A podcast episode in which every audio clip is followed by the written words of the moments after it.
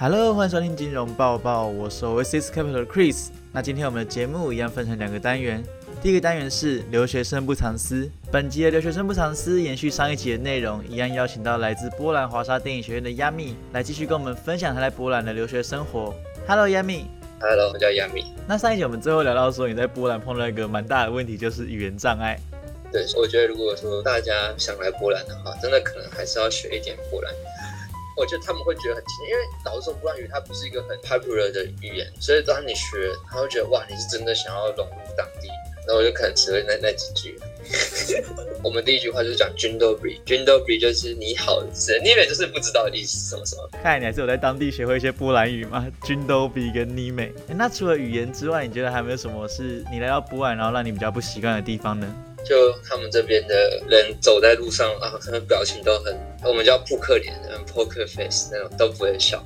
在一般马路上或者是公车上，大家的脸真的都是完全不苟言笑那种。然后我真的有去问这边的波兰，他们说，那你们这样到底是什么意思？为什么每个人在公车上也都不讲话？我觉得这很正常，就是他们为什么脸要这么的扑克脸，我就不懂。他也没有跟我解释很多，他说虽然说有时候我是这样扑克脸，可是我的内心其实是开心的。然后我就忽然理解，像我们开心，我就觉得说就微笑或笑出来或什么，可是他们就是完全每个人都是 perfect。然后我觉得就跟这边的小孩子反差就很大，就小孩子就是笑得很开心啊，然后就自然的他们是，可我不知道说我长大是这样，就是我到现在还是有得到一个解释说为什么他们会这样的现象。然后我觉得他们这边的饮食习惯跟我们不一样，我们会去吃他们这边的一些波兰餐厅，为什么他们的主食？大部分都是肉，就是他们不太吃饭这些东西，而且他们的分量都超级大。就是我们这边的街头小吃叫做 Kebab，它是有点像是土耳其带来的一种土耳其卷饼的东西，它有分小份、中份、大份跟 Super Big，就超级大份。然后常常我可能吃到中份就觉得哇，已经受不了了，这超级饱那种。然后甚至小份有时候我就觉得呃已经足够了。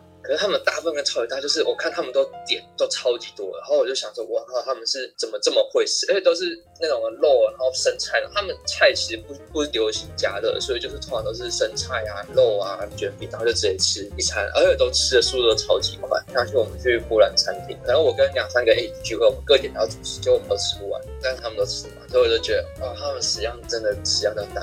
所以其实波兰人普遍的食量都还蛮大的。那波兰还有什么比较有特色的食物吗？波兰比较有特色的波兰饺子跟我们的饺子其实有点像，但是口味不太一样。他们的饺子是有分甜的跟咸的都有。但我自己，包括说来的他们都不是很爱，他们好像酱料会配一些类似像酸奶之类的东西。因为我本身就不是特别喜欢酸的东西，然后我就真的吃的不是很喜欢。然后还有比较有名的就是他们这边自己做的香肠啊，或者苹果鸭，就是主要都是肉食或者腌制的东西。然后像他们还有一种汤是很特别，很像是我们那种酥皮浓汤，但它酥皮浓汤里面加的是，例如说香肠或者是蛋，或是很多蘑菇或什么，然后味道就很重很重。所以那边东西吃起来会比较重咸、重口味一点。口味跟我们不同，但他们以肉食为主，比较不会说像我们说一定要三菜一汤，大家就是吃主食或什么对。哦，了解。那刚好提到说他们是以肉食为主，那他们吃的肉是以哪一种肉类为主？嗯，牛肉可能最多吧。哦，我刚刚想到一个，就是其实波兰这边他们的原物料还蛮便宜的，就包括说鸡蛋啊、牛奶这些，超级便宜。这边牛奶是可以当水喝的那种，酒也超级便宜。像他们波兰这边最有名的是伏特加，而且波兰人其实还蛮喜欢喝酒，他们很多那种 twenty four hours 的二十四小时的卖酒的店，就是每条巷子都会有。我觉得他们也太爱喝了吧！你常常会在早上的时间，因为我们会搭公车。我就看到地板上有酒瓶，然后就已经有喝醉了。一大早就是很早很早。还有一个我觉得比较特别是 Friday night 的时候，他们的酒吧会玩的很疯。因为我觉得他们的生活，老实说，他们没什么夜生活。他们这边的作息真的都还蛮早，可能就是早上六七点起床，然后七八点去上班。那可能你下午啊，从两三点哦就开始慢慢陆续，超市人就变多了。可能下班啊或什么，最多人是差不多五点的时候。所以你就知道说他们的工作形态的工作工时是还蛮正常，不会说像加班加班到。然后加上他们好像也都流行自己煮，虽然说他们这边外食没有像西欧或是英国那么贵，可是他们这边还是都流行自己煮。但是他们外食其实也没有说要说一定要省很多很多你才吃得起一餐。因为我住华沙所以原因啊，所以我们外食的选项还蛮多，包括说亚洲菜或日韩啊、中式的也都有。但是原物料真的很便宜，所以就是你其实自己煮下来，我觉得超级省钱。如果说你想在华沙生活，搞不好，如果说你都自己煮的话，我觉得会比台湾生活还要省，完全不会觉得很有负担这样子。那法国也是花这样的钱。所以波兰的消费水平相较于欧洲其他国家来讲，算是没有到很高，而且原物料又便宜。如果餐餐自己煮的话，生活费甚至可以比台湾还要少。那讲到钱，我想要问一个比较世俗的问题，就是波兰华沙电影学院的学费大概一个学期是多少钱呢？学费我们这所也是算比较便宜的，因为大部分的欧洲学校都算还蛮贵的。老实说，电影学校本身就是一个还蛮贵的投资啊。老实说，包括说你说英美或是哪个地方都是。但是我们学校是一个学期是三千欧，但是它不包含制作费。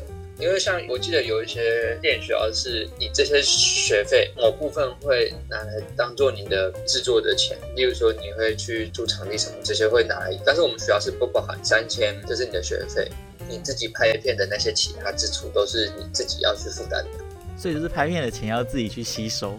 没错，没错，没错。哎，波兰用的货币也是欧元吗？不是，不是，我们是用自罗体，波兰自己的货币单位。对，但是因为学费可能是因为会有很多国际生的原因，所以他用一个比较通用的货币单位。那自罗体跟新台币的汇率大概是？嗯，因为前阵只有五二嘛，所以好像有一点浮动。记得我刚来的时候，通常都是差不多波兰币比台币是一一比七，一块自罗体等于新台币七块。对对对对对对对。刚刚有提到乌俄战争，所以让自罗体的汇率有一些浮动。那乌俄战争让你的生活任何的变动吗？因为毕竟波兰就在乌克兰的隔壁嘛，在很多国际新闻上也可以看到，说很多乌克兰的难民都逃往波兰去躲避战火。我自己是觉得还好啦，因为我觉得波兰这边给乌克兰的帮助都还蛮大，包括说他们有提供很多资源，就是很多人会收留这些暂时无家可去的人，所以我觉得。提供的帮助还蛮大，所以基本上大家都蛮守秩序的。我自己在华沙是没有太大的这种感觉，觉得说哇变很乱很乱什么，是完全没有。但是我觉得可能比较会受影响的是比较东边的城市，因为华沙是在波兰的中间。但是，例如说你在靠近边境的那个地方，如果说你是一些小的城镇，那你又有火车站，那你就是一定会有很多难民一跑到那些地方。但是华沙，我是觉得没有受到太多影响。那阵子可能货币会有点浮动，大家会有一点点紧张，可是。生活还算蛮正常，但大家的确会对这个蛮关注，而且那阵子会有很多抗议啊、游行之类。是波兰人上街抗议吗？对啊，就是你要声援乌克兰，所以你就可能会在那个俄罗斯代表处面前就是抗议啊，什么什么什么。对，所以就是那阵子就会常常会有这样的活动。但是因为我们之前还有遇过波兰的国庆日，然后我觉得波兰国庆日还比那个还乱的感觉。真的假的？所以波兰的国庆日还比他们抗议俄罗斯发动战争的时候还要乱。他们会很疯啊，例如说就是会骑机车这样乱绕啊，然后会有很多有点像放那种火光的那种弹啊，就是信号弹，比如说烟弹之类，对之类的东西。反正就是通常那个节日，有一些人说尽量不要外出啊，因为他们可能民族主义那时候会很兴起。就是通常你也知道会参加活动的也都是比较激进的。尤其是基人就会趁这段期间，就是去表现他的意识之类的。嗯，我觉得从波兰的历史看起来，可以理解波兰人为什么在他们国庆日的时候会有比较高涨的民族主义。那对待波兰的外国人来说，我认为就多加注意自身安全，然后保持着一颗尊重的心去看待就好。没错，没错，没错。来聊点轻松的，好了。你在华沙生活了一段时间嘛？那你觉得华沙或是整个波兰有没有什么值得大家一去的景点？可以跟我们的听众分享的呢？我自己觉得华沙可能大家最常去就是老城啊，Old Times Square，反正就是战后重建的一个城镇，然后那个地方就是还蛮多观光客会去。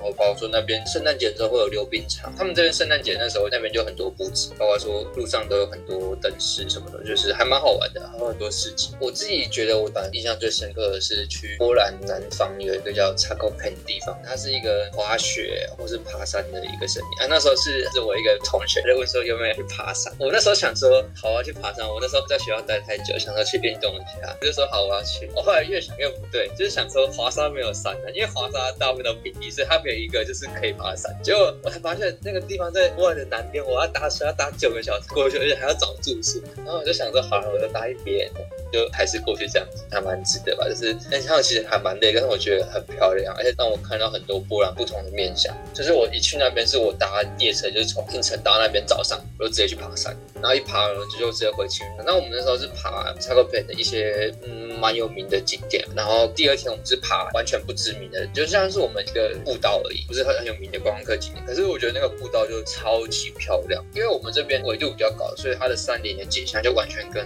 台湾不太一样。然后包括说我们去那边也没有很多观光客，我就觉得很享受。包括说我们那几天去他那个小镇吃他们当地的一些食物，那整趟旅程我就觉得特别好吧。对感觉整趟旅程超浪漫的，尤其是你说第二天的行程，在波兰走着不知名的步道，享受跟台湾不同的山林风景。那重点是没有观光客，就超级惬意的，很像在异国找到属于自己天地的感觉。没错没错，那离你住的地方坐车要九小时的地方，让你印象那么深刻。把你自己住的华沙，华沙的景点你好像没有说太多哎。就是我觉得华沙比较像是他们有一个很厉害的景点，如果你一定要去，就是只是大部分人会去，可是他没有说像是巴黎那种罗浮宫那样一个，就是觉得说哇，大家说来一定要去。我就觉得你一样有景点可以去，然后也有一些比较推荐的，就是它主要是去城市啊，就是像华沙，然后克拉科夫，克拉科夫就是这边的第二大城，然后也是原本波兰之前的首都，是后来才搬到华沙。克拉科夫就一个很有名的集中营，对，但我自己没。有去过，所以是波兰比较少像巴黎罗浮宫那一种此生必去的景点。对对对，好的，那最后想请问亚米，对于这趟在波兰留学的经历，你有没有什么心得可以跟我们的听众分享的呢？我来就真的觉得收获蛮多，你真的生活在一个你不熟悉的地方，然后有点像重新开始那种样子。然后来这边，你建立一些人脉，然后跟不同文化的人去交流，然后去接触。我觉得这点对我来说收获蛮多的，在这边其实你一个人的时间也比较多，然后对我来说。这个可能是比较广义上的，就是你真的去探索不同的生活方式，因为很明显这样的生活方式就是跟在台湾不太一样。在这边我们可能要自己去超市买菜啊、煮饭，但我自己在台湾我是比较不会选择这样生活模式。我自己在我自己的专业上面，我会开始思考更多层面，而且我觉得还有一个很特别，就是我来这边去吸收当地的一些文化的养分，包括说我把墓园也带进来，或是当地的语言系也带进来，当做我的影片中的其中一个部分。我觉得这些对我来说有点像是你去那个地方。之后，你这些养分就会成为日后创作上面的东西。对我觉得主要是这样子。感觉这趟留学经历对你的创作有很大的帮助。好，那谢谢亚米带给我们那么精彩的波兰留学生活分享。谢谢，谢谢大家。哈，大家可以来波兰生活一段时间。在听完亚米的分享后，我们现在马上进到第二个单元——市场更新。在这个单元里，我们将会更新上一周最新的市场资讯。那我们邀请到 Oasis Capital 的 Max 来给我们更新上一周四月四号到四月八号最新的市场资讯。大家好，我是 Oasis Capital 的 Max，现在要为各位带来上个礼拜四月四到四月八的市场更新。以下市场更新资讯由 Jeans Global 提供。首先是美国利率飙升，更高的利率正在波及美国经济，从房屋到汽车贷款皆受影响。美联储透过推高债券收益率来降低通膨，廉价货币时代即将结束。十年期国债收益率跃升至二点七 percent，是自二零一九年三月以来的最高。标普五百指数、纳斯达克指数下跌，而债券抛售延续，三大股指本周全部下跌。标普五百指数结束了连续三周的上涨，下跌一点三 percent。道琼指数和纳斯达克指数分别下跌零点三 percent 和三点九 percent。科技巨头的下跌，Amazon 本周下跌五点六 percent，而 Google 下跌四点九 percent。主要指数在过去一个月仍然快速上涨。标普五百指数自三月份的低点以来上涨了七点六 percent。英国富时一百指数本周上涨一点七 percent，而德国 DAX 指数下跌一点一 percent。接着是云端技术更新，全球云端收入预期在二零二六年翻一倍，达到一点二万亿美元。随着 WFH Hybrid 的继续，云端领域的并购活动不断增加，从而推动了云端需求。云端和网络安全公司之间的距离更近了。Google 以五十四亿美元收购 Mandiant，提升其云端安全的能力。HP 公司以十七亿美元收购了混合工作场所产品制造商 Poly。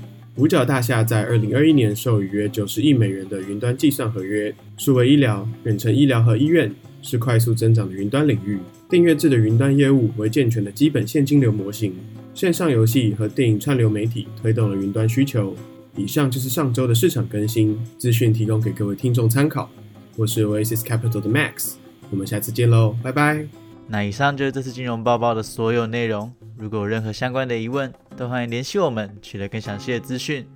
我是 Oasis Capital 的 Chris，我们下次见喽，拜拜。